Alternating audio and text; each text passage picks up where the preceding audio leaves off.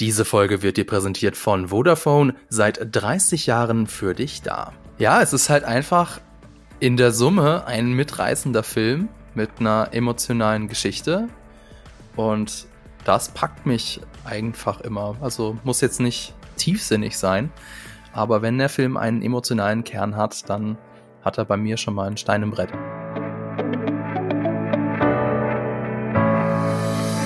Sag mal, Laura und Marco, seid ihr schon mal so richtig schnell gefahren oder seid ihr sogar schon mal ein, ein Autorennen oder sowas gefahren? Also das würde mich bei Laura dringend interessieren. Zählt Kartrennen? Ich finde schon irgendwie. Weiß ich Dann nicht. ja. Ja. Marco und du? Ich, ich bin nicht mal Kartrennen gefahren, aber äh, wenn ich auf meine Autofahrstatistik so schaue und ich komme vom Land und da fährt jeder Auto, ansonsten bist du kein erwachsener Mensch, wenn du nicht schon einen Führerschein hast mit 18. Es ist so wie damals, wenn man die Kinder aus dem Dorf gejagt hat, um den Wolf zu erlegen und dann wieder zurückkommen muss, wie ein 300. Äh, so ist es mit dem Führerschein. Ich bin viel, viel Auto gefahren äh, in, im großen Teil meines Lebens bin ich viel Auto gefahren, jetzt in München gar nicht mehr. Und in der Zeit war mein Hauptproblem, dass ich sehr oft zu schnell gefahren bin in Gegenwart einer Blitzlichtanlage. Also insofern bin ich Rennen gefahren. äh, gegen Blitzlichtanlagen. Ich glaube, da verliert man immer, ich weiß es aber nicht. Gegen die Zeit. Ja, ich bin, ähm, bevor ich jetzt äh, für äh, GigaTV Mag arbeite und für die Quadrataugen, den Podcast, habe ich ja mal bei einem regionalen Fernsehsender gearbeitet und unser Sendegebiet war relativ groß und da musste man natürlich auch mit einem Auto schnell von Punkt A nach Punkt B kommen und ähm, ja, da habe ich mich, auch mal blitzen lassen. Das war ziemlich ziemlich dumm von mir. Aber das hat zumindest bei mir einen, einen kleinen um, ähm, ja, Umdenkprozess eingeleitet. Seitdem halte ich mich an, an das Tempolimit, weil das war nämlich ziemlich teuer, als ich damals geblitzt wurde. Aber genau wie Laura bin ich auch mal Go-Kart gefahren und das ist, das ist schon geil. Also ich weiß nicht, ob ihr da draußen schon mal Go-Kart gefahren seid. Das ist ja, sind ja diese kleinen Maschinen. Also man sitzt ganz knapp über dem Boden und es ist für so, so Trottel wie mich auch besonders gut, weil die haben sehr breite ähm, ja, Stoßstangen sind es nicht, die sind so Gummiringe. Das heißt, wenn man da mal gegeneinander fährt, dann ist nicht gleich die Karosserie kaputt. Äh, hat dir das Spaß gemacht, Laura?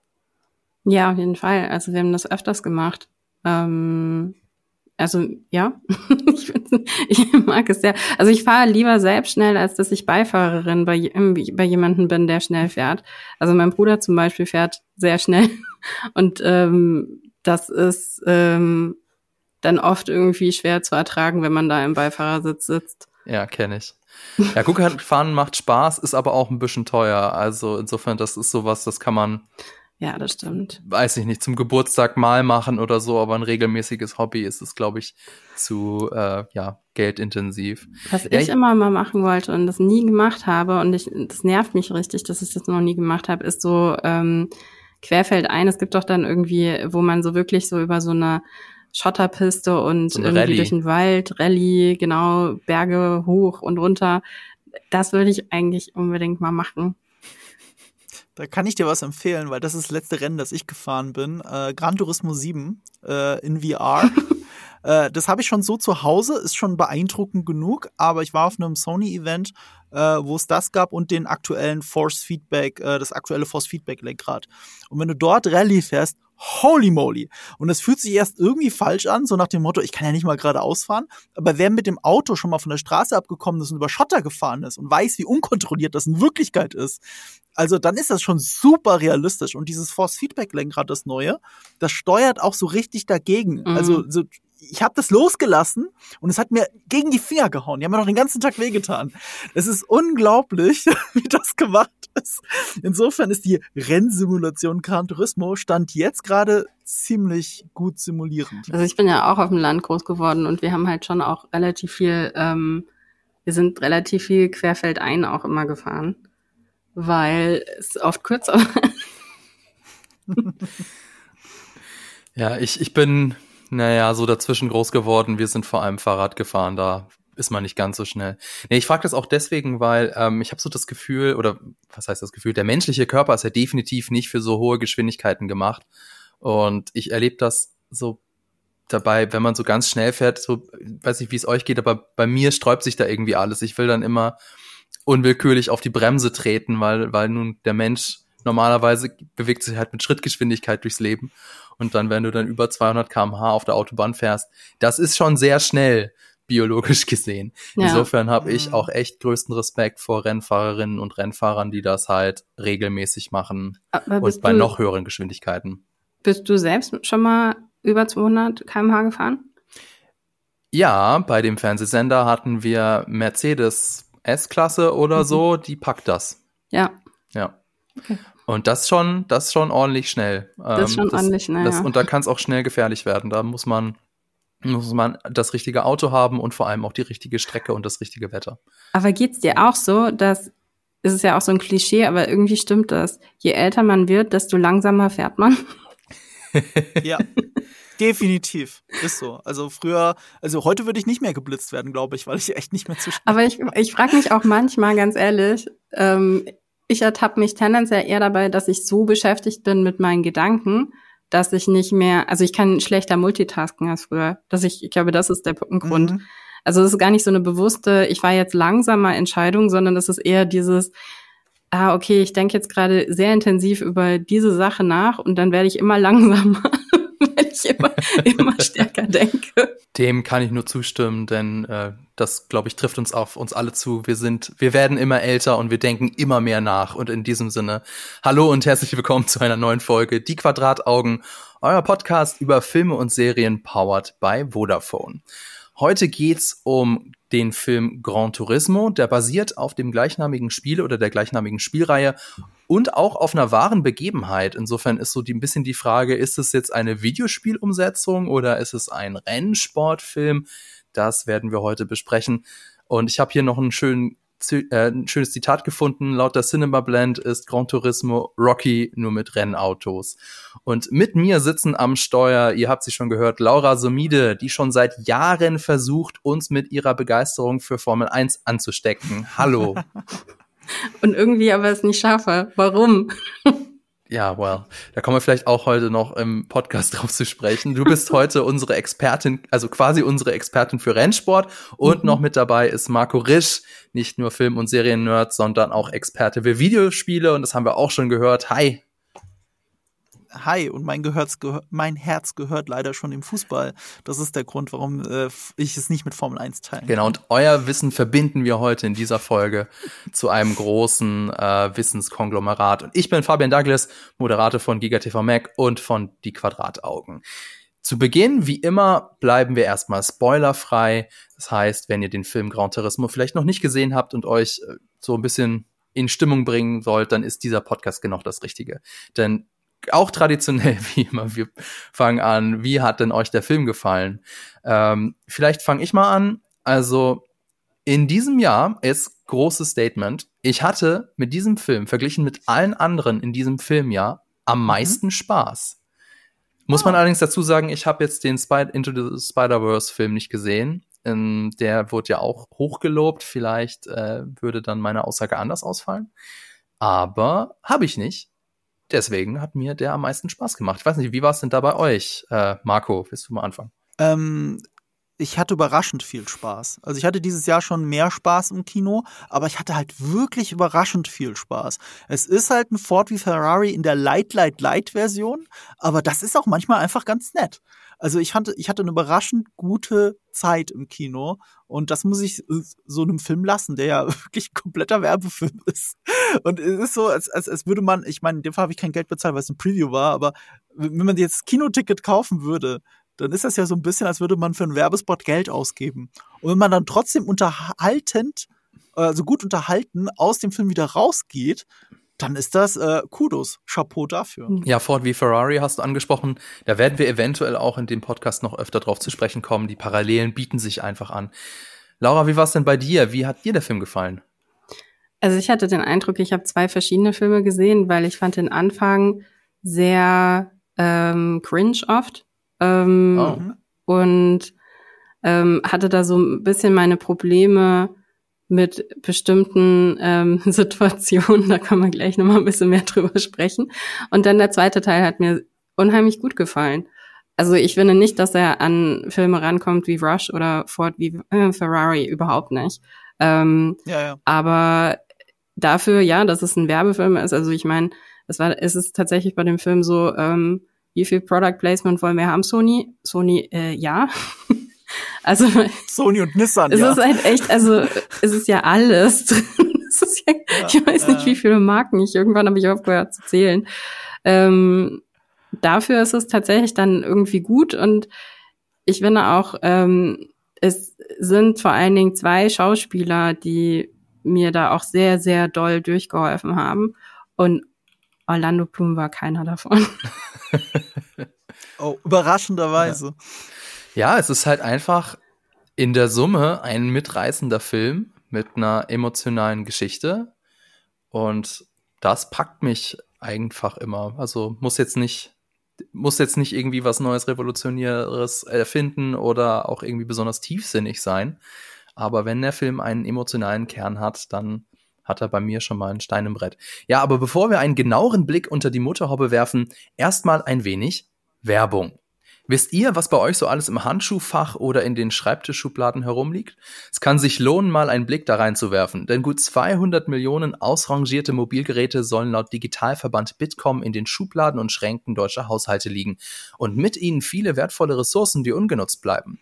Für den Umwelt- und Klimaschutz ist es wichtiger denn je, Smartphones und deren Materialien weiter im Kreislauf zu halten, anstatt immer wieder neue, knapper werdende Ressourcen abzubauen. Deswegen könnt ihr euer altes Smartphone in Zahlung geben, Vodafone lässt es dann aufarbeiten, damit es weiter genutzt werden kann gut für euren Geldbeutel, noch besser für die Umwelt. Mehr Infos zu diesem exklusiven Service für Vodafone-KundInnen findet ihr in den Show Notes. Zurück aus der Werbung ja, worum geht's? Da haben wir jetzt noch gar nicht drüber geredet. Ich glaube, das lohnt sich, dass ich mal ganz knapp zusammenfasse, worum es geht, denn Jan Mardenborough dreht am liebsten virtuelle Runden im Videospiel Gran Turismo. Das macht ihm so viel Spaß, dass er davon träumt, Rennfahrer zu werden. Doch sein Vater will ihn immer wieder davon abbringen, weil die Familie dafür nicht reich genug ist. Doch eines Tages erhält Jan die Chance, ein echter professioneller Fahrer zu werden, nämlich durch die GT Academy. Das ist ein Fahrerentdeckerprogramm. Und ich vermute mal, dieser Anfang, den ich jetzt gerade so skizziert habe, war dann auch das, was bei dir so einen Cringe-Alarm ausgelöst hat, Laura? Oder wie war das? Ähm, nicht zwangsläufig. Ich glaube, da war einfach von der Tonalität vieles saß da einfach ein bisschen schief irgendwie. Also sowohl vom, vom Informationsdumping was irgendwie im Dialog einfach en masse passieren musste, weil sie es irgendwie nicht anders ähm, geschrieben bekommen haben, ähm, bis hin zu Orlando Blooms sehr fragwürdiger Darstellung. Also es hat mich nicht abgeholt. Ähm, ich habe nicht ganz verstanden, ist er jetzt so over the top, weil er halt einfach irgendwie versucht, diese, diesen Marketing-Typen irgendwie besonders ähm, plakativ äh, darzustellen oder was passiert da gerade? Also ja, da hat irgendwie die Regie gefehlt auf jeden Fall. Und ähm, ja, ich weiß nicht, also auch dieses Ganze irgendwie dann in der äh, GT Academy, wenn man, wenn man dann halt irgendwie natürlich versucht, ähm, verschiedene Nationen darzustellen und es geht dann nicht darüber hinaus, dass man es irgendwie hinbekommt, irgendwie außer so ein ähm, ein klischeehaftes ähm, Konglomerat aus, aus äh, jungen Menschen irgendwie zusammenzustellen. Also das fand ich irgendwie, hat mich auch nicht so wirklich ähm, abgeholt. also wenn ich dann. Ich mich sehr gefreut, Maximum zu sehen, auch wenn er, ja. glaube ich, eine Dialogzeile hat. Er hat eine Charaktereigenschaft. Er hat eine Charaktereigenschaft und das ist unsportlich sein. Und darüber, darüber funktioniert das dann alles. Also es ist, ich fand es auch, also es war irgendwie so eine Verschwendung, ne? wenn du einen Maxi Munter drin sitzen hast, der halt einfach ein unglaublich tolles äh, Comedy-Potenzial ähm, hat ne? und ein unglaublich gutes Timing. Und dann funktioniert das halt irgendwie noch nicht mal so richtig. Ähm, fand ich einfach schade. Und ich meine, dann hast du halt irgendwie noch ähm, den klassischen, hast du irgendwie das amerikanische Gamer Girl irgendwie als Klischee dabei, dann hast du irgendwie noch den äh, spanischen Fahrer irgendwie als Klischee dabei, den südkoreanischen Fahrer als Klischee dabei und es wurden dann aber auch noch so noch dazu so die ganzen ähm, jungen Talente so aus allen verschiedenen Netflix-Serien dann irgendwie noch so reingepackt. Ähm, also ja, hat mich, also das hat mich überhaupt nicht überzeugt, gar nicht.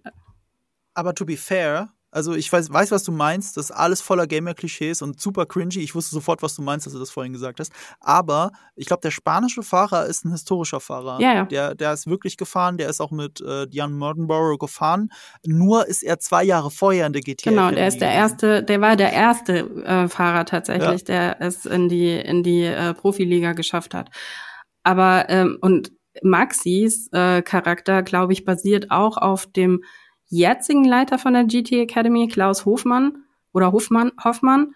Mhm. Ähm, interessanterweise haben sie es ja noch nicht mal hinbekommen. Ich glaube, das da haben sie mich echt auch so komplett verloren, als ich dann im Abspann gelesen habe, dass die den ganz klaren deutschen Namen Klaus Hoffmann nur mit einem N hinten Mhm. geschrieben haben, wo ich dann schon dachte, Oh. okay, aber wenn das wirklich auf dem Typen basiert, der wird ja mit zwei N geschrieben und das doch auch ein deutscher Fahrer. Also warum, Ja. das ist irgendwie, da fehlt, da, da merkst du, da fehlt so der, der Fleiß. Wobei auch, also das, das kann sein, es kann aber auch sein, das muss man jetzt auch schon wieder fairerweise, jetzt muss ich gerade äh, Teufelsadvokat spielen, die haben ja bei einigen Figuren die Namen geändert und auch nur leicht, also auch Orlando Blooms Figur beruht zwar auf einer echten, aber sie haben sie total fiktionalisiert, ich glaube dann mit denselben Initialen oder so, weil es halt fikt fiktionalisierte Versionen sind und ich glaube auch, dass es bei Jack Salter, also der Figur von David Harbour, genauso ist. Äh, den, den findet man nämlich nicht im Nee. Internet. Du findest nur Pokerspieler, die so heißen, aber du findest nicht den Teamchef aus dem Film. Äh, aber es, sie stellen es im Abspann so dar, als wäre ein Cameo, kann man ja im Spo- Spoiler-Part drüber reden, aber es wäre ein Cameo der Original-Teamchef gewesen. Mhm, ja. Ja, also ich verstehe schon, ne, dass man dann versucht, irgendwie natürlich mit dem zu arbeiten, was die Realität so gibt. Und dann muss man natürlich Sachen auch verändern. Also es ist aber dann eben die Frage, was machst du da draus? Und wenn dann halt nur Klischee kommt, dann ist es halt, finde ich, ein bisschen Ja. schade. Aber Ja. in dem Moment, wenn es ja dann tatsächlich auf die Strecke geht, ne? Und in dem Moment, wenn es Ja. dann irgendwie ins Racing reingeht ähm, und Mhm. wir auch die ganzen die ganzen anderen Nebencharaktere so langsam verlieren, da merkt man dann, dass der Film immer stärker wird, dann nimmt er immer mehr Fahrt auf und das liegt auch tatsächlich Ja. dann eben an der am Zusammenspiel irgendwie von David Harbour und äh, Archie Ma Madekwe, äh, der ja Äh, Jan ja, den Mardenborough Namen- spielt. Mhm. Ja, genau. Äh, ich finde, da hast du absolut recht. Und ähm, diese ganzen Gamer-Klischees lässt er dann zum Großteil endlich hinter sich. Weil ausgerechnet für einen Film, der zum Großteil von Sony kommt, auch weil sie die Film-Production Company sind, habe ich mich schon sehr gewundert, wie Gamer-Klischees da drin sind. Also auch, auch, die, auch der Slang und wie vieles davon auch so unmodern ist. Mhm. Also ich dachte, da sind wir eigentlich schon wieder weg davon zu denken, dass alle, gerade E-Sportler, dass die alle unsportlich sind. In Wirklichkeit ist es nämlich gar nicht so. Das sind die fittesten Typen, weil sie für E-Sport halt sehr fit sein müssen körperlich, um diese Reaktionsfähigkeit zu haben. Aber auch die Klischeesprüche dann, die die ganze Zeit kommen. Also dass da einer als Running Gag die ganze Zeit als Noob bezeichnet wird, ist halt wirklich so, das war, das war cringe. Also es ist wirklich, da, ist vieles davon cringe im wahrsten Sinne des Wortes. Ist, ist es euch auch so gegangen, dass ich teilweise hatte ich echt ein Problem, das in den, also zeitlich zu verorten? Das ist auch irgendwo halb Absicht, hatte ich das Gefühl. Am Anfang habe ich noch gedacht, okay, das ist äh, auch in der Vergangenheit, so wie das ja in Wirklichkeit 2011 angefangen hat. Und äh, aber Mardenborough war von 2013, glaube ich, zwei Jahre, drei Jahre später. Und ähm, der Film hat zwar so Elemente, wo man denkt, ah, okay, das ist zehn Jahre her. Andererseits hat er halt äh, diese große Instagram-Präsenz. Ähm, äh, die haben das aktuelle GT7 mit dem aktuellen Lenkrad. Äh, sie haben zwar als Retro-Gag halt einen alten Sony Walkman, der wird dann, aber als nächstbestes Upgrade wird uns der Sony Walkman iPod, die, also iPod-Alternative von vor, was weiß ich, 15 Jahren präsentiert. Das ist halt so ein bisschen, das macht es so schwer verortbar tatsächlich. Was irgendwie auch schon wieder cool ist, dass sie nie eine Jahreszahl sagen, aber es passt eigentlich überhaupt nicht zusammen. Nee. Also ich, ja genau, das sind auch bei mir so die ganzen Sachen gewesen, wo ich immer zwischendrin so kurz sagte, okay, ja, ich kann es irgendwo nachvollziehen, weil wenn du dann versuchst, so außerhalb der Zeit zu sein, dann fängst du halt an und bringst diese ganzen Elemente rein. Also ist jetzt auch nicht mein größter Kritikpunkt. Äh, spannend fand ich noch, wie sie aber auch so krampfhaft versuchen, irgendwie ähm, so Racing auch noch mit reinzubringen. Also du hast ja dann eben genau die eine Sache, ne, dass du die ganzen Gaming-Elemente irgendwie versuchst reinzubringen und da sind sie sehr klischeehaft. Das gleiche passiert aber auf der anderen Seite mit Racing auch. Also ich weiß nicht, wer da gedacht hat, Jenny äh, äh, Jerry Horner zu casten ist eine gute Idee. Ähm, es ist halt einfach ein Kopfnicken, ne? Also an Wer ist Jerry Horner nochmal? Das ist eigentlich, also Jerry Halliwell, ähm, jetzt Horner, Ex-Spice Girl, die Rothaarige, die die Mutter spielt. Ach so, ach die. du, musst, du musst die Spice-Rolle sagen. Die Spice-Rolle. Welche war sie? Sporty Spice war es nicht, ne? Ähm, Ginger. Die haben doch alle so Rollenbezeichnungen. Ginger Spice?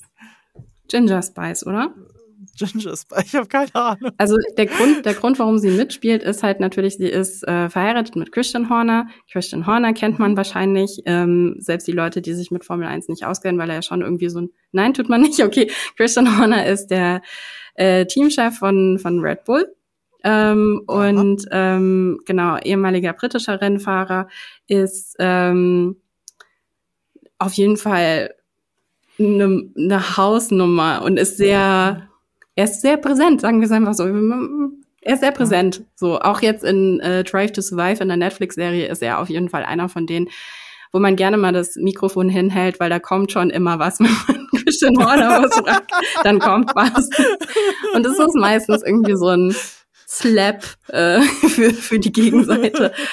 ähm, so, äh, und deshalb, also das ist schon, das ist eine Entscheidung natürlich, sie zu casten. Ja, das ist, das, mhm. da versucht man halt das dann irgendwie noch Drive to Survive irgendwie mitzunehmen, weil sie wird da auch interviewt mhm. bei Drive to Survive. Also sie spielt da ah. auch eine Rolle.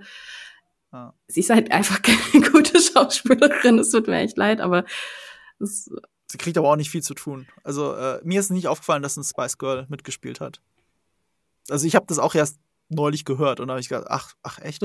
Also ist das auch gut, dann ist dir nicht negativ aufgefallen. Dann ist es mir nur negativ aufgefallen, weil ich dachte, okay, jetzt versucht ihr es aber ganz schön hart.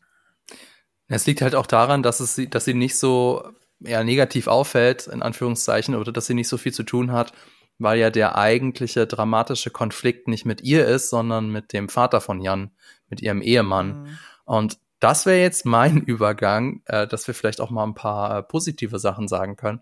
Warum mich das alles gar nicht so gestört hat, denn der Film hat einige sehr interessante oder nennen wir es mal effektive Figurenkonstellationen, um mhm. so die auch wieder ein, ein Rennterm, um, um so die Reibung reinzukriegen.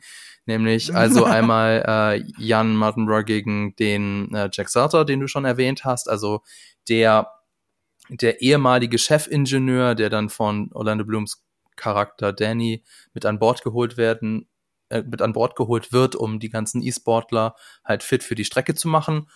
Und dann, also das ist ja das, worauf es äh, so am, ja, im ersten Drittel, sag ich mal, herausläuft, weil das äh, David Harbour spielt hier ja den, den Großkotz, das großkotzige Arschloch. Das macht er auch, also das macht er echt gut, weil er ist ja, sag ich mal, super ja, man kennt ihn ja eigentlich in erster Linie aus, aus Stranger Things, wo er so der, ja, der, der Vater wider Willen ist, so der, der schon auch ein großes Herz hat. Und das versteckt er hier sehr gut. Und wo es dann natürlich äh, kein, kein großer Spoiler dann später immer mehr und mehr zum Vorschein kommt. Also die Beziehung zwischen Jan und Jack ist einer der großen Highlights des Films, finde ich. Ja. ja. Ja, absolut. David Harbour ist der große Scene-Stealer dieses Films. Findest also du? Also wer Stranger, finde ich schon. Also ich finde jede Szene mit ihm fantastisch. Also wegen ihm. Also ich finde, ich finde tatsächlich äh, Archie Madekwe besser noch. Also der, der war für mich der Scene-Stealer, weil ich die ganze Zeit dachte, okay, krass. Ähm, Gerade wenn ich ihn dann vergleiche irgendwie, weil ich meine zum Beispiel ähm, Darren Barnett, der Matty Davis, den mhm. amerikanischen ähm, mhm. jungen Rennfahrer spielt kennt man eigentlich als Paxton aus Never Have I Ever aus Netflix. Ist erstmal auch jemand, der nicht, ähm, also ich finde, er ist ein guter Schauspieler so. Mhm. Aber wenn du ihn dann vergleichst mit Archie, der ist halt echt, mhm. also der hat so eine Präsenz und der ist für mich wirklich das gewesen, was mich durch den Film so durchgetragen hat. Das ist, das ist kein Affront gegen ihn. Ich finde, er macht alles fantastisch. Also ich, ich würde ihm gar nichts anlassen. Und die Kombination, er und David Harbour, funktioniert fantastisch. Das ist, es hat so leichte Buddy-Movie-Elemente. Man wünscht sich eher im Nachhinein, dass sie noch mehr Szenen zusammen gehabt hätten. Aber äh, ich meine schon, dass David Harbour derjenige ist, der so jede Szene noch mal so extra an sich reißt, wo du das Gefühl hast, okay, jetzt habe ich, guck mal, in seinen Szenen hast du einfach mehr zu lachen wegen ihm, wegen der Konstellation. Und das, das macht ihn zum Scene-Stealer, was nicht bedeutet, dass äh, ähm, äh, ich, ich krieg den Namen nicht auf die Kette, dass Jans, dass Jans Figur nicht trotzdem der emotionale Kern ist und natürlich anspruchsvoller und besser mhm. gespielt ist. Martin Madekwe ist ja auch die Hauptfigur. Insofern, ich glaube, es passt auch einfach semantisch nicht, äh, ihn einen Scene-Stealer zu nennen, weil er ja halt die Hauptfigur ist, oder? Das ja. stimmt. Aber gut, das ist jetzt, ja. Nee, kann die Szene gar nicht stehen, die sollte eigentlich ihm gehören. Ja, genau. Die sollte ihm sowieso gehören. Das ja. stimmt. Genau, also das ist eben das eine, was ich, oder Laura, wolltest du noch was zu, zu Jack und Jan sagen? Also ich fand nur interessant, weil was Marco eben gerade gesagt hat, dass man noch mehr Szenen mit den beiden sehen will. Ich fand interessanterweise ging es mir auch so, dass ich im zweiten Teil des Films die ganze Zeit das Gefühl hatte, eigentlich will ich nicht, dass der Film vorbei ist, was mich eigentlich zu meiner größten These mhm. über diesen Film führt. Dieser Film hätte eine Serie sein sollen. Hm. Ist das eine These oder, oder ein Wunsch? Nee, es ist eigentlich. Also These, das sollte eine sollte. Serie sein, sie haben stattdessen einen Film ja. gemacht. Also nein, nein, nicht, dass sie das vorhatten, sondern wirklich, ah, okay. ich glaube vom Storytelling und von dem, was man da hätte rausholen können, das hätte eine Serie sein sollen, meiner Meinung nach. Weil da, wo es nämlich dann cool und spannend wird, da ist mhm. der Film dann eigentlich zu Ende. Ja, da ist was dran. Ähm, wenn man das mit Realität ein bisschen abgleicht, ich weiß nicht, ob das nicht doch eher ein Teil für einen Spoiler ist, aber die Karriere ging sehr viel länger und hatte so viel Auf und Abs, das hätte Serienpotenzial gehabt. Stattdessen wurde es extrem verkürzt und zeitlich auch ein bisschen verdreht, um für einen Film zu passen. Ja. Aber die echte Geschichte ist eigentlich die spannendere, aber auch vielleicht die tragischere. Das müssen wir im Spoiler-Part besprechen. Das klingt äh, sehr interessant, ja. Ich würde dann vielleicht noch mal auf eine andere Figurenkonstellation eingehen, die nicht ganz so viel Raum bekommt, aber die ich trotzdem auch noch interessant fand, nämlich die von Jan Schrägstrich Jack gegen Nicholas. Nicholas ist ja einer der Konkurrenzfahrer. Also wir haben so den, den Frederik Schulin, den Deutschen, ähm, der witzigerweise von einem, äh, ich glaube, irischen Rennfahrer gespielt wird, von Neil McShee. Mhm. Und dann eben. Nicholas, der ja, der so den Kern der Geschichte repräsentiert. Und da haben wir noch gar nicht drüber geredet. Nämlich Underdog gegen Establishment, also Niklas steht für das Establishment, für die reichen Leute, die sich ein, ein, ein vergoldeten, äh, ein vergoldetes Rennauto hinstellen. Und Jan ist eben der Underdog, der versucht dagegen anzukämpfen. Und deswegen habe ich so zu Beginn gesagt, eigentlich ist es gar keine so echte Videospielumsetzung, es ist eigentlich eine ganz traditionelle Underdog-Geschichte. Und das ist ja ein fester Bestandteil des Sportgenres. Also wenn wir uns so angucken, Seabiscuit, League of Their Own, Cool Runnings oder eben auch Rocky. Das funktioniert ja immer, dass wir irgendwie eine Figur oder mehrere Figuren haben, denen man den Sieg in ihrer Disziplin nicht zutraut und die dann, die wir dann innerhalb eines Films beim Wachsen zuschauen und dann am Ende hoffentlich kriegen sie dann auch den Erfolg, der, den sie sich erarbeitet haben. Und ähm, mir macht sowas immer sehr viel Spaß. Das ist einfach äh, eine gute Formel, die gut funktioniert. Aber da wollte ich mal, euch mal fragen, ist ja wirklich nichts Neues. Also Underdog-Geschichten, die sind ja so alt wie, boah, keine Ahnung, das Geschichten erzählen selber. Äh, hat euch das gestört oder ist das einfach, das passt halt, keine Ahnung, wie, wie, wie eine Felge aufs Rad?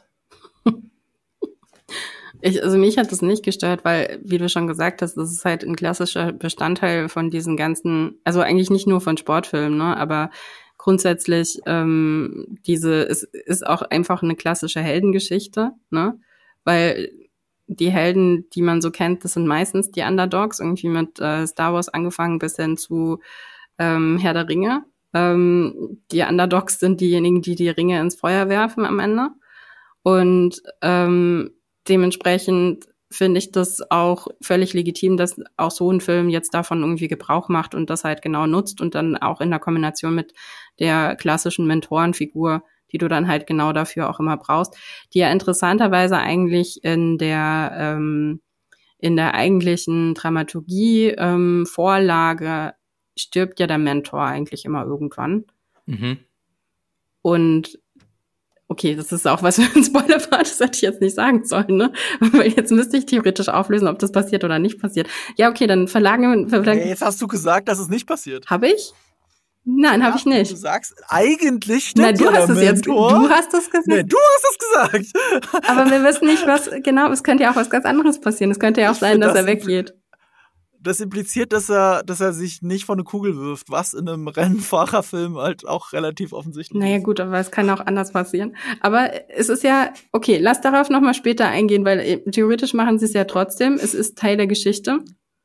Mhm. Ähm, und äh, dementsprechend, ich habe kein Problem damit, dass solche Sachen wiederholt werden und immer wieder genutzt werden, weil es ähm, uns irgendwo auch hilft, uns in solchen Filmen mhm. zu orientieren und auch ähm, den richtigen, die richtigen ähm, Vibes zu bekommen, weil ich glaube nämlich, dass wenn du einen Film dir anschaust, dann sind das immer zwei Sachen. Es gibt so eine Sache, die toll ist, das ist, wenn du überrascht wirst, ne? wo du dann halt sagst, mhm. okay, das hätte ich jetzt überhaupt nicht erwartet. Aber ich glaube, du brauchst immer die Balance auch zu dem, wo du weißt, nee, das ist aber die klassische Geschichte und ähm, irgendwie fühlt man sich mhm. dann auch da drin wohl und dann wird man an der Hand genommen und dann wird man da so durchgeführt. Und genau dieses Wechselspiel brauchst du halt eigentlich immer bei Geschichten. Und deshalb finde ich es okay, wenn sie das benutzen ich bin auch dabei. Äh, ich finde es okay und es ist eigentlich witzig, dass wir so sehr um das Thema Spoiler herumtanzen, wenn man überlegt, ich könnte euch jetzt die ganze Story erzählen und nichts davon wird euch überraschen, weil hast du einen Sportfilm gesehen, hast du sie anscheinend alle gesehen. Es kann halt nicht jeder Sportfilm Million Dollar Baby sein. So, das ist einer der wenigen Sportfilme, der so sein eigenes Genre ab Punkt X komplett umdreht, weil wir das nicht erwarten. Genau das, was Laura gemeint hat. Ähm, aber das war's dann auch schon. Es gibt nicht so viele. Der, er folgt sehr klassisch den Strukturen, das macht ihn sehr vorhersehbar, aber es macht ihn auch so leicht genießbar irgendwie. Und wenn du dann im Kino sitzt, ich habe mich extra in die dritte Reihe gesessen, weil äh, Christopher Nolan neulich nochmal gemeint hat, dass man sich in die dritte Reihe setzen soll, also habe ich es einfach gemacht. und, äh, und ich muss zugeben, wenn Dolby Atmos, wenn dir das um die Ohren knallt und die Bilder, die Neil Blomkamp, der District 9 Regisseur, uns da teilweise vor die Ohren, äh, also vor die Augen knallt, vor den Latz knallt, dann ist das schon eine recht schöne ähm, Kombination, die den Film halt, egal wie vorhersehbar ist oder egal wie oft gesehen, trotzdem unterhaltsam macht. Das ist jetzt der perfekte Übergang zu dem nächsten Thema, nämlich der Inszenierung des Films beziehungsweise der Inszenierung der Rennen. Denn äh, das ist ja einer der Hauptappeals dieses Films, dass wir quasi mit den Figuren im Cockpit drin sitzen. Du hast schon gesagt, Regisseur Nick Blumkamp hat es inszeniert und der wollte das Ganze möglichst realitätsnah machen. Also klar hättest du das alles auch irgendwie auf einer Stage im Studio mit Greenscreen machen können, aber nein, die sind mit echten Autos auf echten Strecken gefahren. Also dem Slowakia-Ring, mhm. das Auto, die waren im Autodrom von Dubai, sagt man im Autodrom oder auf dem, ich weiß es nicht, auf dem Nürburgring und dem Red Bull Ring in Österreich mhm. Und dem Hungaroring. Nur auf der Rennstrecke von Le Mans wurde nicht gedreht. Und ähm, das ist auch einer, neben dieser, diesen interessanten Figurenkonstellationen, war das auch so einer der Hauptgründe, warum der Film so unterhaltsam ist. Denn äh, die, die Rennen sind meiner Meinung nach echt gut inszeniert die, die hohe Geschwindigkeit kommt da recht gut rüber, die sie da gemacht haben. Also ähm, haben das ganz klassisch mit diesen Pod-Autos gedreht. Das habt ihr bestimmt schon mal in irgendwelchen Behind-the-Scenes Clips gesehen. Also man hat das normale Auto und dann sitzt oben auf dem Dach quasi der Stuntfahrer oder die Stuntfahrerin mhm. und ähm, das Lenkrad und der Schalthebel und das Gaspedal im, im eigentlichen Auto ist alles quasi nur Attrappen. Der Vorteil ist dann halt, du hast eine relativ gute Geschwindigkeit. Es ist für den Schauspieler oder die Schauspielerin im Auto auch relativ sicher. Aber du hast die, die richtigen, die echten Reaktionen, die echten Emotionen mhm. mit drin. Was auch ganz cool ist, ich weiß nicht, ob ihr das äh, wusstet, der echte Jan Mardenborough ja. ist ja sein eigener Stuntfahrer ge gewesen, also hat sich selber gespielt für, mhm. für einige Szenen, wo es, äh, wo sie eine Außenaufnahme brauchten oder wo es zu gefährlich gewesen wäre, mit den Schauspielern dort zu fahren, was ich ganz cool fand. Ähm, ja, du hast äh, Ford v Ferrari erwähnt, Marco. Ich habe mir so gedacht, so, ich, ähm, ich, ich ist leider schon zu lang her. Also ich kann beide Filme jetzt nicht so miteinander vergleichen, weil ähm, im Prinzip äh, wird ja auch ein ähnliches Rennen gezeigt. Aber ich äh, meine, also ich finde schon, dass mir die, die, die Inszenierung hier in Gran Turismo echt gut gefallen hat, weil sie zum Beispiel ja auch das, äh, sie arbeiten hier anders als bei Ford wie Ferrari zum Beispiel mit Drohnen. Das war, das gab's mhm. damals noch nicht, glaube ich. Mit bei, da, da, da hat sich die Technik in den letzten Jahren so krass weiterentwickelt, dass sie da. Ja, Ford wie Ferrari ist jetzt nicht so alt. Nicht so 2019. alt. 2019, aber ich ja. Haben die da mit Drohnen gearbeitet? Ich weiß es nicht, glaube nicht. Das, das weiß ich jetzt nicht mehr, aber es würde mich fast wundern, wenn nicht. Also, also nicht so wie der Film. Der Film nimmt ja teilweise mit Drohnen die Perspektive des Spiels ein, wenn du das aus Third, Par äh, äh, Third äh, Person Perspektive quasi spielst. Da, da ist der Drohneneinsatz natürlich ein anderer. Aber du fliegst heutzutage für, ein, ähm, für einen Establishing-Shot jetzt nicht mehr mit einem Hubschrauber durch die Gegend. Deswegen würde es mich jetzt wundern, wenn Ford wie Ferrari, Ferrari nicht Drohnenaufnahmen hat weil, wie gesagt, du steigst nicht mehr in einen Helikopter. Ja, 2018, 2019 gehe ich eigentlich auch davon aus, aber genau, das ist ja der Knackpunkt. Ne? Ich glaube, Fabian, was du meinst, ist ja wirklich, dass die Drohne quasi ein Teil des Geschehens wird und eben nicht Establishing Shots macht. Genau, genau. Insofern ist es anders. Ähm, äh, der Vergleich mit Ford Ferrari, der ist auch eher sehr oberflächlich, wie du gesagt hast, wegen Le Mans wegen Le Mans ist der Vergleich, da hat es mich voll die ganze Zeit an Ford wie Ferrari erinnert, weil wenn du an Originalschauplätzen drehst, so viel anders sieht das dann halt nicht aus, egal in welchem Film. Ähm, äh, es ist auch eine super, super Light-Version, weil Ford v Ferrari hat ja mehr Ebenen als das Rennen. Vor allem Ford v Ferrari. Da geht es ja ganz viel um die Konstruktion und das dahinter und die Ziele dahinter. Und äh, daran erinnert es schon wieder, weil du hast eben diese Marketing-Ziele im Hintergrund, die im Film thematisiert werden, aber die werden auch ab der Hälfte des Films vergessen. Ab der Hälfte des Films spielen die keine Rolle mehr. Äh, so wie Orlando Bloom eigentlich so eine halb antagonistische Rolle einnimmt, als derjenige, der, na, wir müssen es eigentlich eher so machen, weil Marketing, deswegen machen wir doch das Ganze hier. Aber ab der zweiten Filmhälfte spielt es auch keine Rolle mehr. Und, ähm, und insofern verlässt es dann auch wieder diesen Pfad. Also es ist, es ist wirklich nur ganz minimal Ford wie Ferrari in der Light, Light, Light Fassung, aber das ist ja trotzdem nett, dass das so ist. Ja. Also Rush ist es nicht. Also Rush ist ja wirklich Konkurrenzkampf pur zwischen zwei Personen. Aber äh, Ford für Ferrari ist, zwei Personen arbeiten zusammen, um das große Ziel Le Mans zu erreichen. Und insofern ist diese super oberflächliche Betrachtung muss man muss es dann einfach mit Gran Turismo vergleichen. Ja, finde ich, also ich muss auch sagen, von der Inszenierung her hat man schon sehr, sehr deutlich gesehen, dass sie versuchen, nah am Spiel dran zu sein. Ähm, ja. Weil wenn du es jetzt vergleichst, zum Beispiel irgendwie mit den ähm, mit den Helmkameras irgendwie in der Formel 1. Ähm, das ist natürlich noch krasser, was da dann irgendwie eingefangen wird. Und das siehst du dann so in, ähm, in, in Gran Turismo jetzt eben nicht. Ähm, das mit den Drohnenaufnahmen, da hätte ich mir fast schon, also ich hätte schon fast erwartet, dass es noch krasser auch eingesetzt werden könnte, also dass die Bilder noch extremer werden können. Also ich weiß nicht, ihr, habt ihr Ambulance gesehen? Daran musste ich auch denken. Das ist, glaube ich, der erste Film, also Marco, du hast es schon gesagt, Drone-Shots gab es schon auch davor, aber das ist, glaube ich, der erste Film, der ähm, die Drohnen äh, also aggressiv als für Kamerafahrten eingesetzt hat. Und ähm, okay. Ambulance ist ja von Michael Bay-Film, der ähm, mhm. Ich habe ihn nicht gesehen. Weißt du, Laura, hast du ihn gesehen? Ich habe ihn gesehen. Ja. Okay, bitte, dann, dann erzählst du. Naja, Michael Bay hat ja tatsächlich, ich war, ich habe den Namen jetzt nicht parat, aber er hat ja tatsächlich einen von den ähm, professionellen Drohnenflieger, die wirklich irgendwie äh, gegeneinander antreten, als äh, Kameramann benutzt. Und mhm. was da natürlich in dem Film ähm, an Drohnenshots drin ist, da wird die Kamera zu einem eigenen zu einem eigenen Protagonisten, weil das sind Sachen, die sind so schnell, die sind so außergewöhnlich, das hat man so halt einfach dann in einem Film zumindest noch nicht gesehen. Du siehst es aber natürlich, du siehst es, was weiß ich, am Ende dann auch irgendwie mal auf TikTok oder Instagram, weil du dann halt solche Drohnenschüsse ja auch irgendwie ähm, öfters mal da reingespült bekommst. Ähm, genau, und da hatte ich dann halt jetzt bei Gran Turismo hatte ich halt so das Gefühl, ah, okay, da hätte man vielleicht auch noch ein bisschen innovativer sein können. Ähm, Gerade weil es halt irgendwie in diesem, in diesem Metier sich befindet. Auf der anderen Seite verstehe ich aber schon dann auch, warum man dann die klassische Variante geht, weil du willst natürlich auch die Spieler von dem äh, und die Spielerinnen von dem Spiel abholen. Ne? Und ähm, ich meine, wir wissen alle, dass ich, ich bin zum Beispiel jetzt nicht die größte Gamer, ähm, Gamerin überhaupt, ne? Aber Gran Turismo ist wirklich das einzige Spiel, was ich gespielt habe. ist jetzt vielleicht auch keine große Überraschung, aber wir hatten das früher für die PlayStation 1. Und das war mhm. wirklich das einzige Spiel, was ich sehr viel gezockt habe. Und das war, also ich bin dann, ich bin davon natürlich dann auch irgendwie so in so einen Nostalgiefaktor irgendwie reingeschmissen worden, ne? wenn du dann irgendwie die, äh, die Soundeffekte irgendwie gehörst, äh, wenn du die ähm, Kameraperspektiven dann nochmal irgendwie bekommst. Das, ich finde auch, das muss dann passieren. Wenn es ein Film ist, der das Spiel als Vorlage hat, dann brauchst du das. Mhm gerade weil es ja vor diesem, vor diesem Problem steht, dass es ja nicht wirklich eine Videospielverfilmung ist.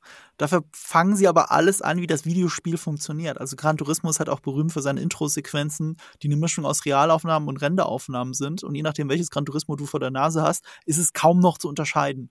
Und ich saß halt auch teilweise im Film in der dritten Reihe und habe überlegt, ist das jetzt CGI oder ist das echt? Ich weiß es gerade nicht. Ich sehe es nicht. Ich hätte es bei Gran Turismo 7 schon nur schwer erkannt, aber hier bin ich mir wirklich gar nicht mehr sicher, ob das jetzt gerade echt ist, was ich sehe oder fake. Und äh, gleichzeitig übernimmt es halt durch die Drohnen halt diese Perspektiven wie das Spiel. Und dann ähm, wird auch mal Pause gedrückt und die äh, Plätze werden eingeblendet und so. Also es ist alles sehr Gamification-mäßig verändert. Und äh, das passt aber auch zur Vita von Neil Blomkamp. Ursprünglich hätte halt Joseph Kosinski das machen sollen, der Top Gun 2 stattdessen gemacht hat. Äh, wahrscheinlich für seine Karriere die bessere Entscheidung. Aber Neil Blomkamp hat übernommen und der ist halt berühmt mit District 9 geworden. Und District 9 ist halt schon ein Film, wo man gemerkt hat, okay, der ist offensichtlich Videospieler, weil da steckt so viel Half-Life drin. Das kann doch jetzt kein Zufall sein. und äh, kurz danach, er war ja der Zögling von Peter Jackson, sollte er für Peter Jackson äh, den Halo-Film machen. Und das ist ja kurz bevor es realisiert werden konnte, äh, ist das gekickt worden. Stattdessen hat er dann Elysium gemacht, der sich auch wieder wie ein Videospiel angefühlt hat. Ähm, also Neil Blomkamp, bei dem zieht sich das so durch die Vita. Äh, Sci-Fi-Filme mit Videospielelementen, die ähm, auch bei 3D-Technik, also bei CGI-Technik, ein bisschen äh, bisschen innovativ waren, wie man das einsetzt. Und äh, dass er dann den Gran Turismo-Film macht und dass der dann davor nur so strotzt und an die Spieler erinnert, das passt wirklich wie die Faust aufs Auge. Es macht aber auch von der Narrative aus sehr Sinn, ne? Also wenn du halt irgendwie mhm. jemanden in den Rennsport reinholst, der halt eigentlich ähm, aus dem Gaming kommt, dann wird er die Sachen für eine Zeit lang so sehen beziehungsweise mhm. Sachen werden ihn daran erinnern und das ist ja auch quasi genau mhm. das, was du willst, ne? Dass, dass, mhm. also das ist ja die Prämisse des Ganzen, ist die Behauptung, dass jemand, der Gran Turismo ähm, als Gamer zockt, genauso gut mhm. auch in ein Autofahrer sein könnte. Ja. Ihr habt jetzt die Inszenierung, weiß ich nicht, teilweise schon auch ein bisschen kritisiert. Äh, ich finde aber, oder sagen wir mal, nicht kritisiert, aber dass sie sehr, sehr ähm, verspielt ist, äh, teilweise auch mhm. ziemlich over the top.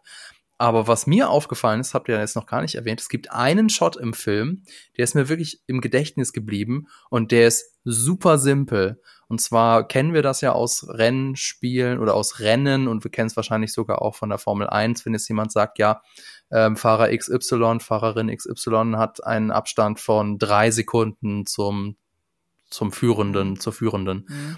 Und das sagt man ja so, ja, okay, drei Sekunden, aber was sind drei Sekunden eigentlich? Und in dem Film ist es, wird es tatsächlich mal ganz stumpf gezeigt. Also es das heißt, okay, äh, der nächste, der hat sechs Sekunden Vorsprung vor dir. Und die Kamera steht einfach neben der Strecke, das Auto fährt vorbei und dann passiert einfach mal sechs Sekunden nichts. Eins, zwei, drei, vier, fünf Wum, und dann merkst du erst, was das für eine Entfernung ist, die dann mhm. äh, Jan da aufholen muss. Und das fand ich ganz, eigentlich tatsächlich ganz clever gemacht, weil es ist super simpel. Aber ich habe, na gut, ich habe jetzt auch nicht so viele Rennfilme gesehen, aber das ist mir irgendwie im Gedächtnis geblieben. Ja, fand ich auch, das fand ich auch richtig gut. Das wird, finde ich, aber auch in der Formel 1 zu wenig dann oft gemacht, weil du halt immer an der Action dran sein musst.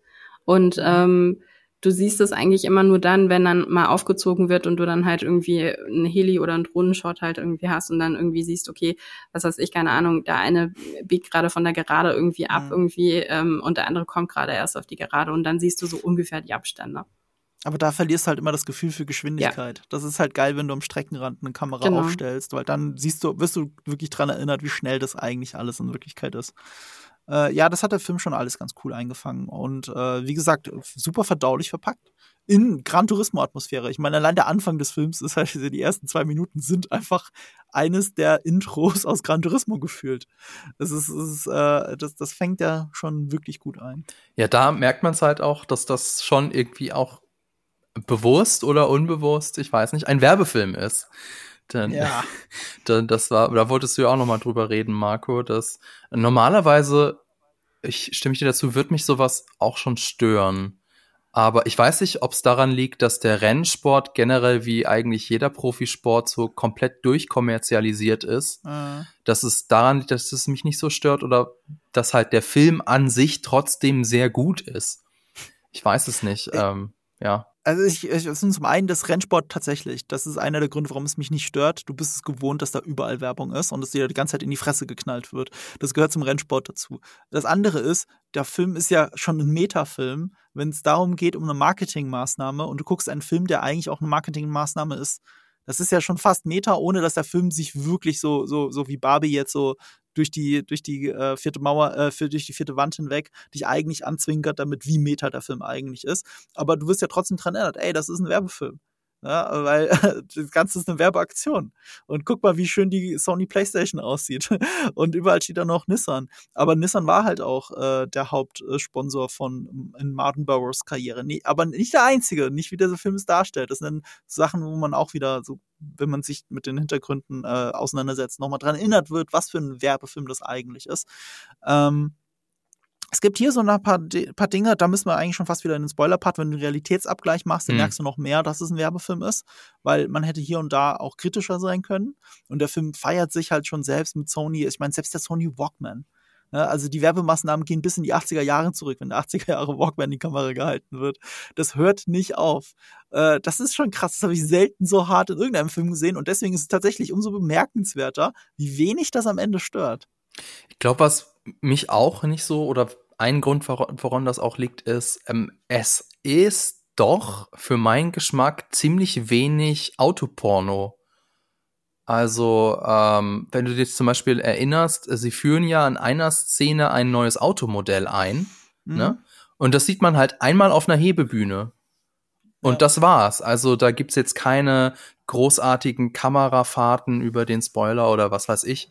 Ähm, und es geht halt im Kern um die Figur Jan und wie sie sich auf der Strecke schlägt. Und ja. der, der ganze Rest, ähm, ja, tritt da schon so ein bisschen in den Hintergrund. Deswegen, auch again, stört es mich nicht wirklich, dass, äh, dass das alles so stark gebrandet mhm. ist. Ja, das Spiel selbst ist noch mehr Autoporno als äh, der Film tatsächlich ja. stimmt. Insofern äh, ist das dann doch nicht so deckungsgleich. Ich glaube, wir können jetzt so langsam mal äh, in die Zielgerade einfahren, zumindest auf die Spoilergerade. Das mhm. heißt, mhm. äh, wenn ihr den Film Gran Turismo noch nicht gesehen habt, dann ist das jetzt euer äh, Zeichen, dass ihr ähm, den Blinker setzen müsst, um ins Kino zu fahren und den Film zu gucken. Äh, ansonsten seid ihr jetzt gewarnt, jetzt wird gespoilert aber ich würde direkt nochmal relativieren. Es ist egal. ihr, könnt, ihr könnt jetzt wirklich, ihr könnt die Spoiler hören, das ist wurscht. Ihr erwartet das sowieso. Ja. Also eine Sache ist ein bisschen krass, aber das ist halt historisch. Also das ist ja nicht mal so, oh, die Titanic geht am Ende übrigens unter. So, das ist halt tatsächlich, äh, das ist, das ist egal, wirklich. Ja. Äh, vielleicht fangen wir gleich an, damit wir das dann aus dem Weg haben mit dem Tod des Mentors, Laura, was du dir verkneifen musstest. Vielleicht, mhm. ja, dass du das dann nochmal ausführen kannst. Ah ja, okay. Also ich meine, ähm, ich fand es sehr smart von dem Film, wie mit Tod umgegangen worden ist, weil das natürlich eine wahnsinnig große Rolle spielt in der ganzen Diskussion darüber, ob es wirklich sinnvoll ist, junge Menschen, die ähm, vorher noch nicht oder nicht damit ähm, groß geworden sind, äh, auf der Strecke Auto zu fahren, sondern ähm, am Computer Auto zu fahren. Ähm, und da kamen ja die meisten Sicherheitsbedenken her, dass man sagt, okay, es ist dann vielleicht doch nochmal ein Unterschied, ähm, ob man das dann, also wie man gerade in einer Unfallsituation dann zum Beispiel damit umgeht. Weil da wird's ja dann tatsächlich, da wird's anders. Ne? Weil in, im echten äh, im Rennsport können Menschen sterben.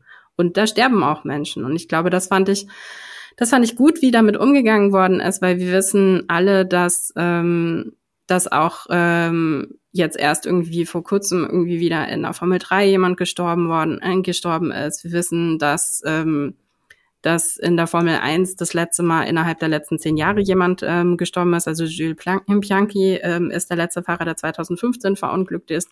Aber es gibt auch in der Formel 1 ja immer wieder wirklich krasse Unfälle, wo es dann auch ähm, haarscharf ausgegangen ist. Und in der Formel 1 ist dann halt nochmal der Unterschied, dass da die Sicherheitsmaßnahmen so, so viel höher sind als dann eben in den anderen Formelklassen.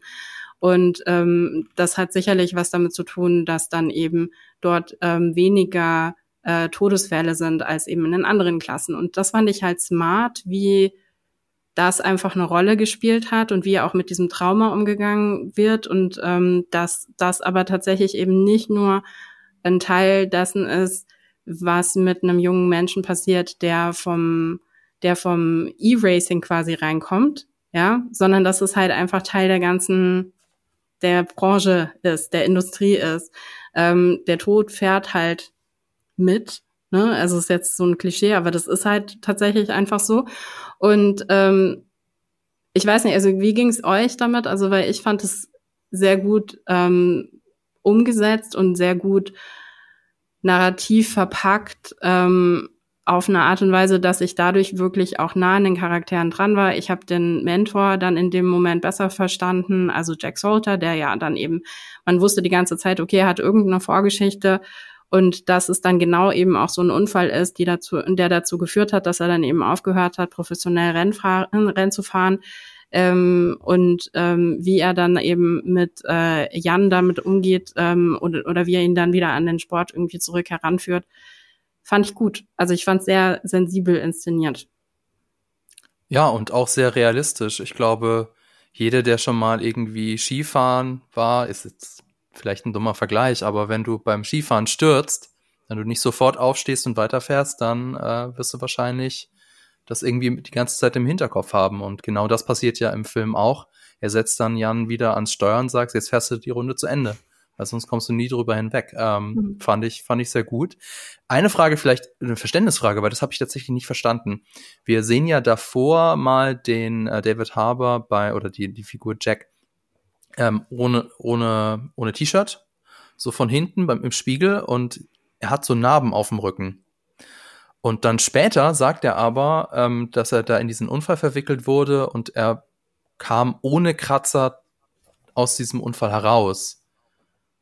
Das habe ich nicht verstanden. Oder habe ich da irgendwie was missverstanden? Wurde mal irgendwann ausgepeitscht. ja, also so sah Ich will damit sagen, er kann die von woanders haben als Rennfahrer. Okay. Aber es kann auch sein, dass es wirklich ein, dass es ein Fehler am Drehbuch ist. Das will ich jetzt nicht ausschließen. Ey, wozu machst du das sonst mit den Kratzern auf dem Rücken? Stimmt. Ich habe sowas äh, geändert. Ist, ist, mir gar nicht aufgefallen, tatsächlich. Ja. Oder David Harbour hat einen zerkratzten Rücken. Das kann natürlich auch sein. Vielleicht steht er auf Auspeitschen. Kein, kein King-Shaming hier an dieser Stelle, ja. insofern. Nee, nee, ja. das sowieso nicht. ähm, äh, aber, aber ich hab, muss an der Stelle, ähm, also an für sich, ja, es ist sensibel inszeniert und ich fand, das hat auch so einen schönen Kloß im, im Kino hinterlassen. Ne? Also gerade als man so gedacht hat, das ist ja eh nur ein Werbefilm und der wird jetzt irgendwie, was soll denn hier schon die Fallhöhe sein? Und gerade dann hast du diesen Moment und das ist die Fallhöhe. Und äh, das macht der Film echt super effizient. Ähm, aber, aber dass es ein Werbefilm ist, merkt man dann auch, wenn man äh, sich dann das auch anschaut. Es ist zwar wirklich passiert, es ist auch zu einem anderen Zeitpunkt in der Karriere passiert. Also er war davor schon erfolgreich und nicht, hier ist es halt natürlich dramaturgisch bequemer. Er könnte jetzt erfolgreich sein, aber dann steht ihm der Unfall im Weg. Das ist dramaturgisch besser. In Wirklichkeit war zu dem Zeitpunkt relativ erfolgreich und dann ist es passiert. Ähm, das ist das eine. Das andere ist, ähm, man hätte jetzt das Thema aufmachen können, das traut sich der Film nicht ganz. Liegt das, also sie sagen es, also die anderen Rennfahrer meinen, ja, das passiert halt, wenn ihr einen E-Racer, äh, äh, äh Sim-Racer da reinholt. Man hätte da ja die Kritik an dem Spiel üben können, weil äh, GT äh, ist so geil wie es ist. Ich spiele es ja auch seit dem dritten Teil, seit äh, also PlayStation 2 spiele ich das Spiel.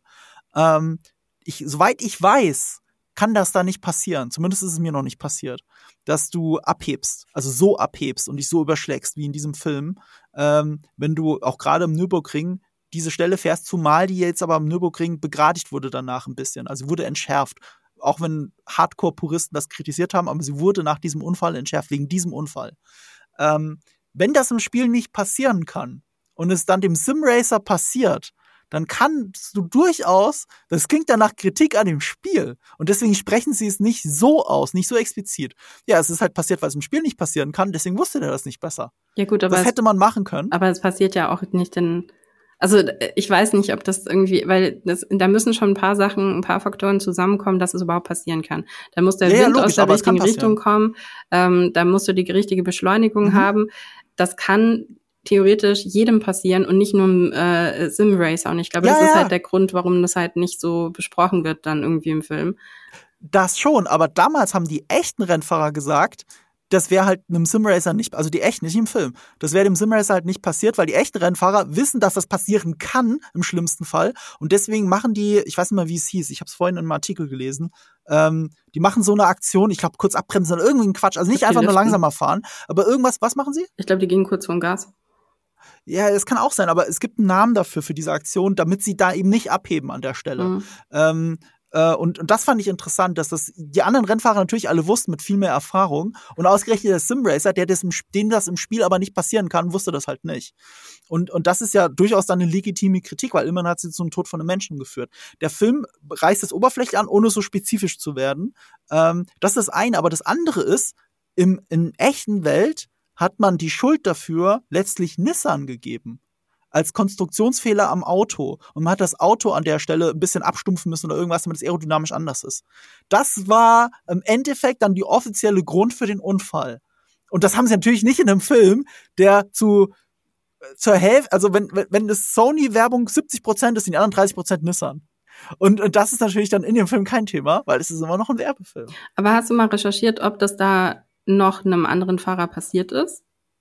Es sind auch anderen, es ist auch anderen Fahrern passiert, aber jetzt, aber jetzt dieser Unfall äh, ist offiziell Nissan, äh, Nissan die Schuld gegeben worden. Ich habe den Artikel sogar hier offen, weil ich vorhin auf der hm. Toilette, ich meine äh, in der Arbeit gelesen habe.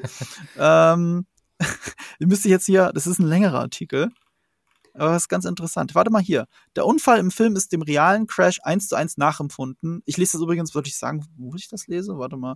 Das heißt motorsporttotal.com. So, damit die Credits hier sind.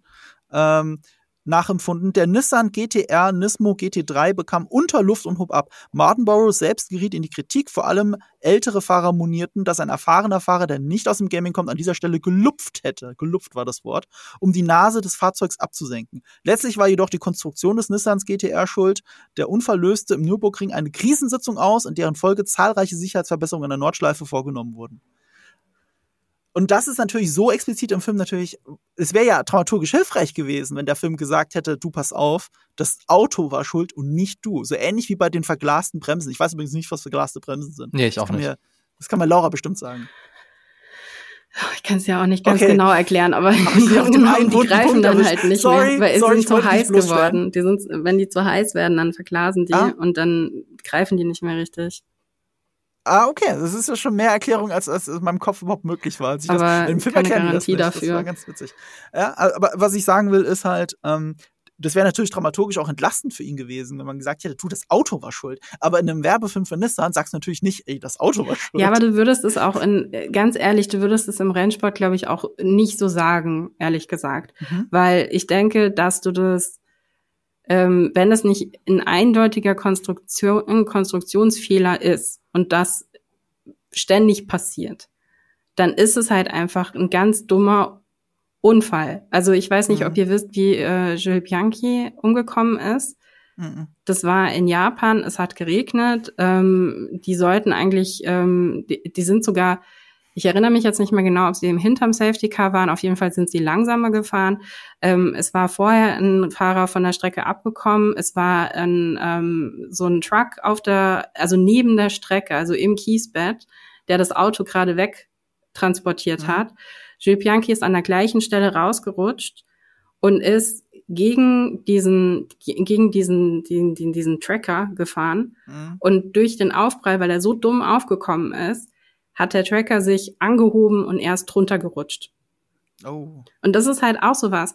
Das kann passieren. Wir sehen, dass es passiert, aber ich meine, das kannst du nicht vorhersehen, dass sowas passiert in dem Moment. Also natürlich ähm, und das ist ja genau der Punkt irgendwie im Motorsport, dass du dann halt anfängst und sagst, okay, solche Rennen werden dann halt einfach in dem Moment eben abgebrochen. Dann gibt's eine Red Flag und dann müssen alle nochmal neu starten. Oder ähm, überhaupt grundsätzlich irgendwie, sobald es regnet, ähm, dass du halt einfach ganz andere Sicherheitsmaßnahmen ähm, machst. oder auch so ein, so ein krasser Unfall wie irgendwie von Romain Grosjean, ich weiß nicht, ob ihr den gesehen habt, irgendwie vor zwei Jahren, wo das Auto in zwei Hälften gebrochen ist. Der ist so dumm an die Leitplanke und ist dann, dann ist das Auto in zwei Hälften gebrochen und hat Feuer gefangen. Und er ist da rausgekommen und das wirklich das Einzige, was ihm passiert ist, ist, dass seine Hände vorne, da wo die Handschuhe ähm, an, den, an den Anzug rangehen, dass er da halt eben Verbrennungen mitgenommen hat. Und einen Schock fürs Leben. Auf jeden Fall. Und wir alle eben auch. Ähm, das sind solche Unfälle, die kannst du nicht voraussehen. Das passiert immer wieder. Das ist halt wahrscheinlich auch irgendwo auf eine gewisse Art und Weise. Das ist auch Teil der Faszination, sowohl für uns Zuschauer und Zuschauerinnen, aber auch eben für die Fahrer und Fahrerinnen.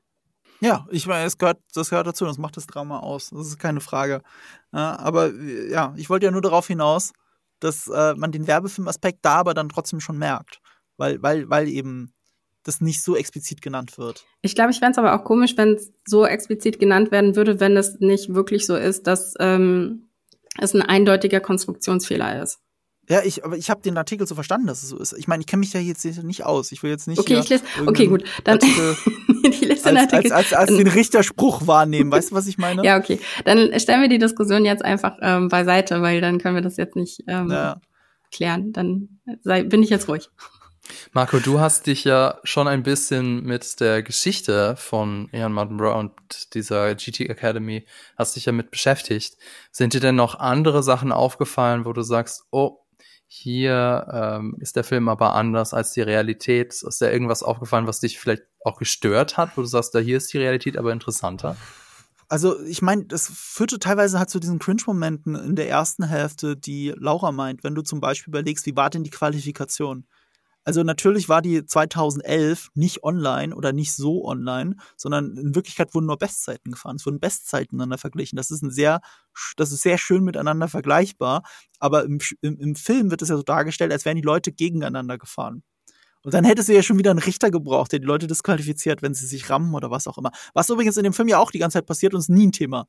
Also die Re Leute regen sich kurz drüber auf, dann lassen es wieder. Ich kenne mich ja mit Rennfahren nicht aus, aber ich glaube, wenn man so in der Formel 1 fahren würde, wirst du sofort disqualifiziert für alles, was danach kommt. Also, also das ist halt sehr unrealistisch in dem Moment. Äh, so ein bisschen wie Rocky gucken und es gibt nur Volltreffer. Kommt drauf also, an. Äh, ja, es kommt recht, es kommt drauf an. Also was halt nicht, also was du in der Formel 1 ja. nicht machen darfst, ist zum Beispiel auf der, auf der Gerade äh, das englische Wort ist weaven. Also du darfst nicht mhm. Schlenker fahren auf der Gerade. Du darfst einmal die Richtung wechseln Aha. und das war's. Also dann hast ja. du dich quasi festgelegt auf eine Spur und ähm, da musst du dann bleiben. Du darfst nicht rechts und links immer hin und her irgendwie im Slalom fahren und so dem anderen mhm. die Möglichkeit geben, ähm, nehmen zu überholen. Aber grundsätzlich sind natürlich so ähm, Rad an Rad ähm, äh, Kämpfe, wo dann irgendwie auch mal einer irgendwie aufs Gras kommt. Das ist Teil das ist absolut Teil vom, vom Sport. Nicht immer gibt es dann gleich eine Strafe. Aber so wie es in dem Film dargestellt wird, das war ja wirklich Ram. Das war ja nicht, oh, wir sind versehentlich aneinander gekommen, sondern es war ja RAM. Und da kenne ich das selbst von der Formel 1, dass es dann Richter ja. quasi drüber unter, äh, entscheiden, ob das jetzt ein Vergehen war oder nicht. Die, also Stewards sind nicht gleich Steward, Richter. Ich, Richter, jemand richtet darüber. Ja. Ne? Also, also in der Formel 1 ist das doch schon ein Thema, das kriege ja selbst ich mit. Ja, es ist schon auch auf jeden Fall ein Thema. Ja, ich gebe zu, das ist wahrscheinlich so ein bisschen nochmal überdramatisiert worden, irgendwie in ja. dem Moment, wo dann jemand so richtig reinfährt. Aber du darfst auf der anderen Seite, also gut, ich meine, das Es ist halt ein Film, welche, äh, der Stelle tut er halt, als wäre Mario Kart. Aber ich sag ja, das ist in Ordnung. In Rocky gibt's nur Volltreffer. Aber es das ist, gibt's äh, im richtigen Boxen auch nicht. Auf der anderen Seite fahren sie ja auch nicht Formel 1. Formel 1 ist so ziemlich das durchregulierteste von den ganzen, okay, okay. von den ganzen äh, Formeln und von den anderen ähm, Klassen. Ähm, das, ich glaube, teilweise geht es schon, teilweise geht es durch. Ich meine, es ist natürlich extrem, es wird extrem hart gezeigt, es ist extrem hartes Racing, was da gezeigt wird. Aber mhm so vom Prinzip her geht es schon. Ich meine, außer auf der anderen Seite, ich meine, ich weiß nicht, ob ihr euch daran erinnert, irgendwie Michael Schumacher gegen Jacques Villeneuve 1997, 1997. Ja, aber das war ja auch so ein fieses Ding, dass er das so gemacht hat, wie er es Ja, und er hat dann natürlich dann, also ich meine, gut, er hat keine richtige Strafe da bekommen, ne? Das Einzige, was er dafür ja. bekommen hat, ist, dass ihm die, ähm, der zweite Platz aberkannt worden ist. Und ich glaube, das aber war ihm herzlich egal aber er hat eine Strafe bekommen. In dem Film kriegt niemand eine Strafe dafür, was das, was passiert, für das, was passiert. Kriegen alle Punkte. alle tun dann so danach so, ja, das war doof, äh, ja, egal. Kriegen bestimmt dann geht's alle, weiter. kriegen alle Punkte. Die kriegen alle Punkte dafür, was ja. er gemacht hat. Aber gefragt ja, habe halt ich mich auch. Merkwürdig. So, ich kenne mich ja mit Rennsport nicht aus und dann äh, so, ach so, ist das so wie bei Go-Kart, wo man sich so ohne Strafe, ohne, ohne Konsequenzen andotzen darf. Das habe ich mich schon, schon gefragt, als jemand, der sich nicht mit auskennt. Und vor allem, es ist ja verpönt von den anderen. Als Schumacher das gemacht hat, das ist ja verpönt. Aber in dem Film ist das nicht verpönt. Hm. Da, reg, da regen sich genau zwei Personen drüber auf, Jan und äh, äh, äh David Harbour. Und äh, selbst, selbst der Marketing-Typ regt sich nicht drüber auf. Ja, weil, so niemand regt sich drüber auf. Ich glaube, ich glaube, es ist halt, ich glaube, es ist immer, du musst die Absicht sehen. Und dann wird es schwierig. Aber wenn du die Absicht nicht siehst, außer wir, die halt jetzt mit in den Autos drin hängen mhm. und die Fahrer, die sich halt gegenseitig sehen, dann kommst du damit durch. So. Ich, ja, ich, ich glaube ja, dass man mal durch, damit durchkommt. Aber in dem Film kommen sie jetzt mindestens zweimal damit durch. Ich glaube öfter. Äh, und deswegen war es ein bisschen merkwürdig. Aber hey, es ist ein Film. Äh, wie gesagt, wie bei Rocky. Das ist nicht so das Ding. Und ansonsten, ähm, wegen dem Realismus, wie gesagt, die Karriere ist ein bisschen anders dargestellt. Er war in Le Mans Neunter und nicht Dritter. Er stand aber auch auf dem Podium. Wegen der Konstruktion waren sie Dritter oder irgendwie sowas. Aber nicht beim Rennen. Ähm, ja, genau, was ich, sorry, stattdessen, um dir rein zu grätschen, ich habe das ja. äh, in einem anderen Artikel gelesen, also ähm, er war wohl in seiner, das ist ja auch so eine Sache, die ich nicht verstehe, mhm. ist bei Le Mans tre treten ja verschiedene Fahrzeugklassen gegeneinander an.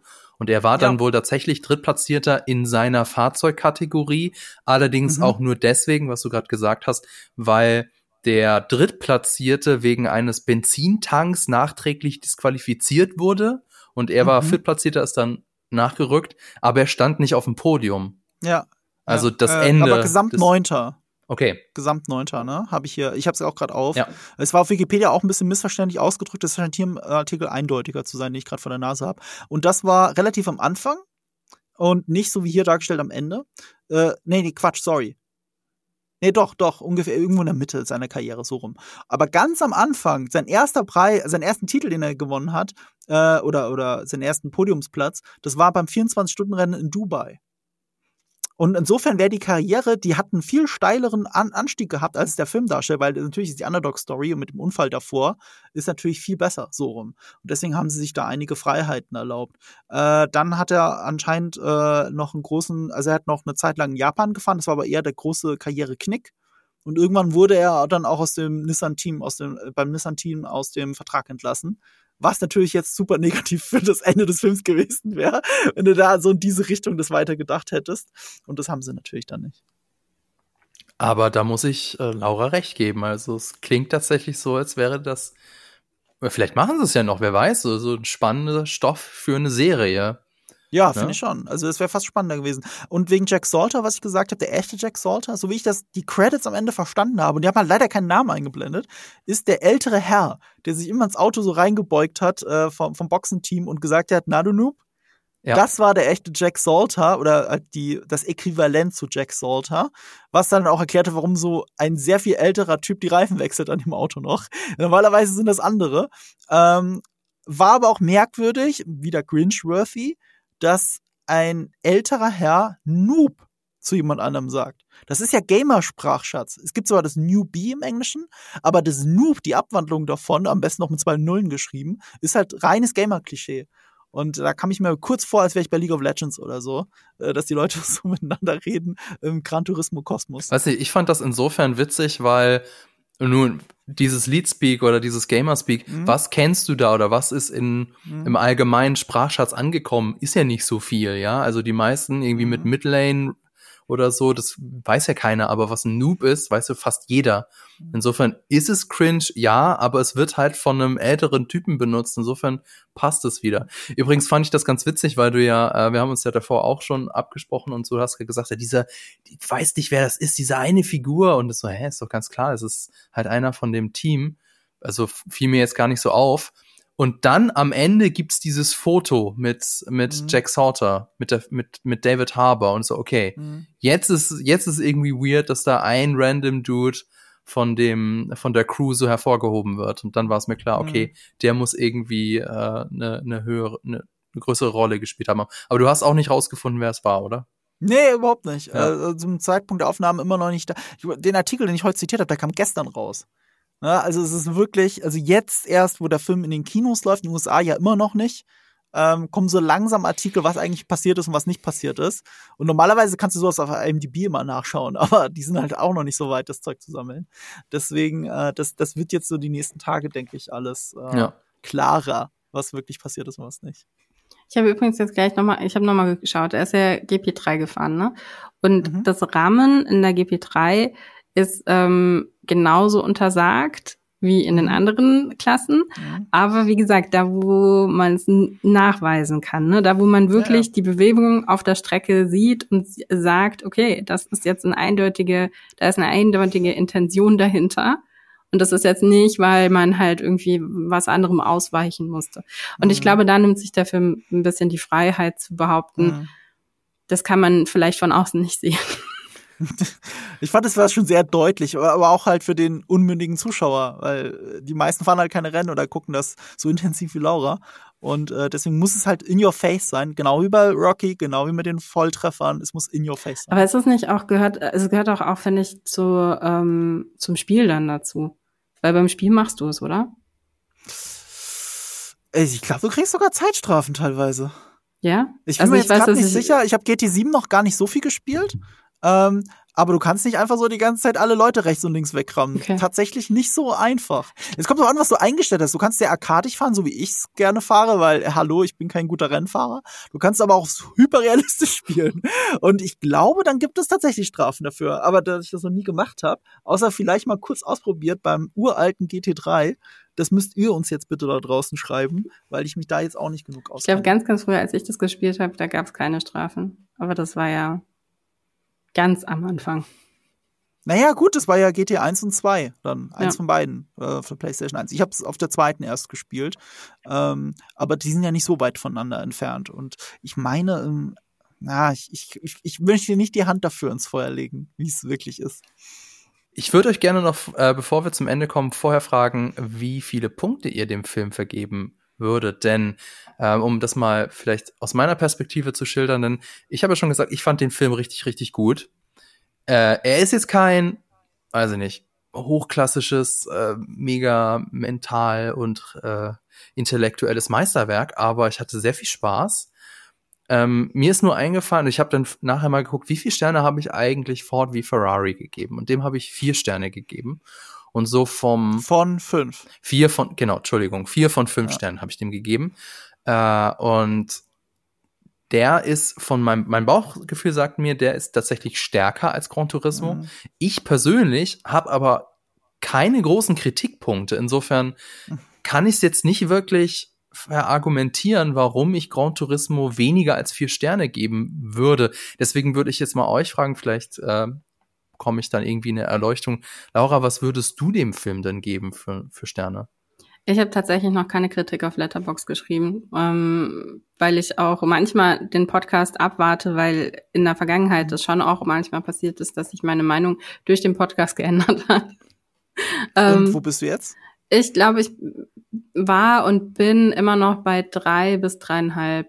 Also wirklich so Mittelmaß ja. irgendwo, weil ich denke, es sind schon sehr, sehr viele coole Sachen dabei. Und wie gesagt, ich finde so zwei Drittel des Films richtig, richtig cool und mag es auch. Aber ich auf der anderen Seite, ähm, qualitativ ist es dann, finde ich, auf so einer Ebene wie Cobra Kai. Ähm, was ich ja, halt, ist guter Vergleich. Ja, weil es halt, Super Vergleich. Na, weil es ist halt, also ich mag, ich liebe Cobra Kai. Ja. Auf der anderen ja. Seite musst du auch nicht jede Staffel geguckt haben, weil immer wieder das Gleiche passiert. Und es ist irgendwie auch okay. Ähm, aber ich lieb's so. Und zwei Drittel des Films sind für mich das Cobra Kai des Rennsports.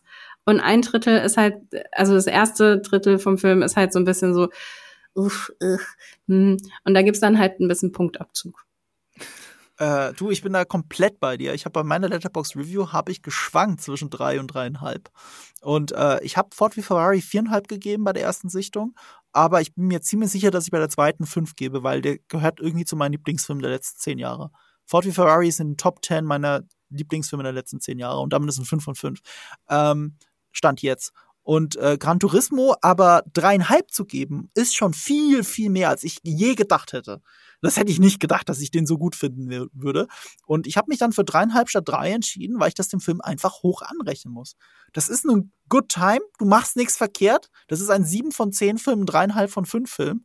Ähm, ey, gerade für so einen Werbefilm, für so einen In-Your-Face-Werbefilm, finde ich den echt gut gemacht und kann den tatsächlich an Leute uneingeschränkt empfehlen, die vom Trailer angetan waren, die von den Spielen angetan sind oder vom Rennen und oder vom Rennsport angetan sind.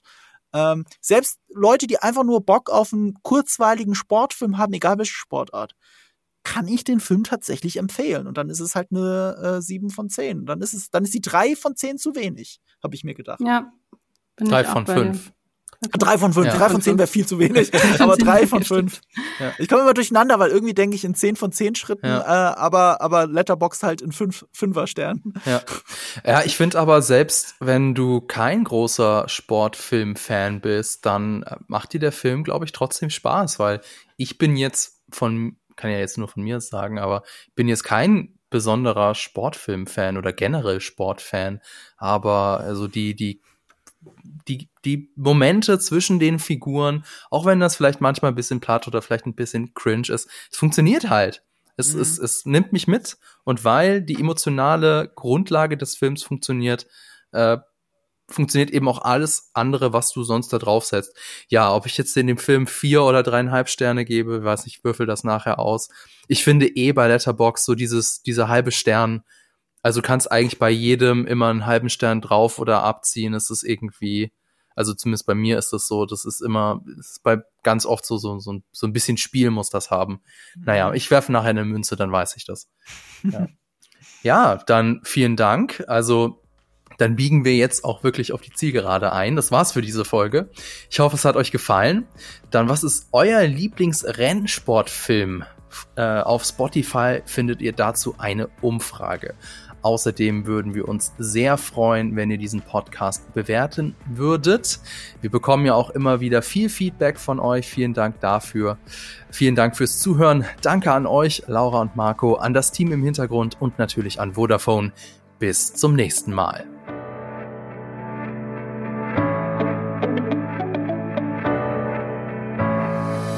Diese Folge wurde dir präsentiert von Vodafone, seit 30 Jahren für dich da. Die Quadrataugen ist ein Podcast, der im Auftrag von Vodafone von Jellyfish Germany produziert wird. Die Moderatorinnen und Moderatoren sind Fabian Douglas, Laura Samide, Marco Risch. Regie Ron Harupa. Produktion Laura Samide. Und wenn ihr jetzt noch nicht genug habt, dann schaut auf unseren YouTube-Kanal GigaTV Mac vorbei oder auf unsere Webseite. Die Links dazu findet ihr in den Show Notes.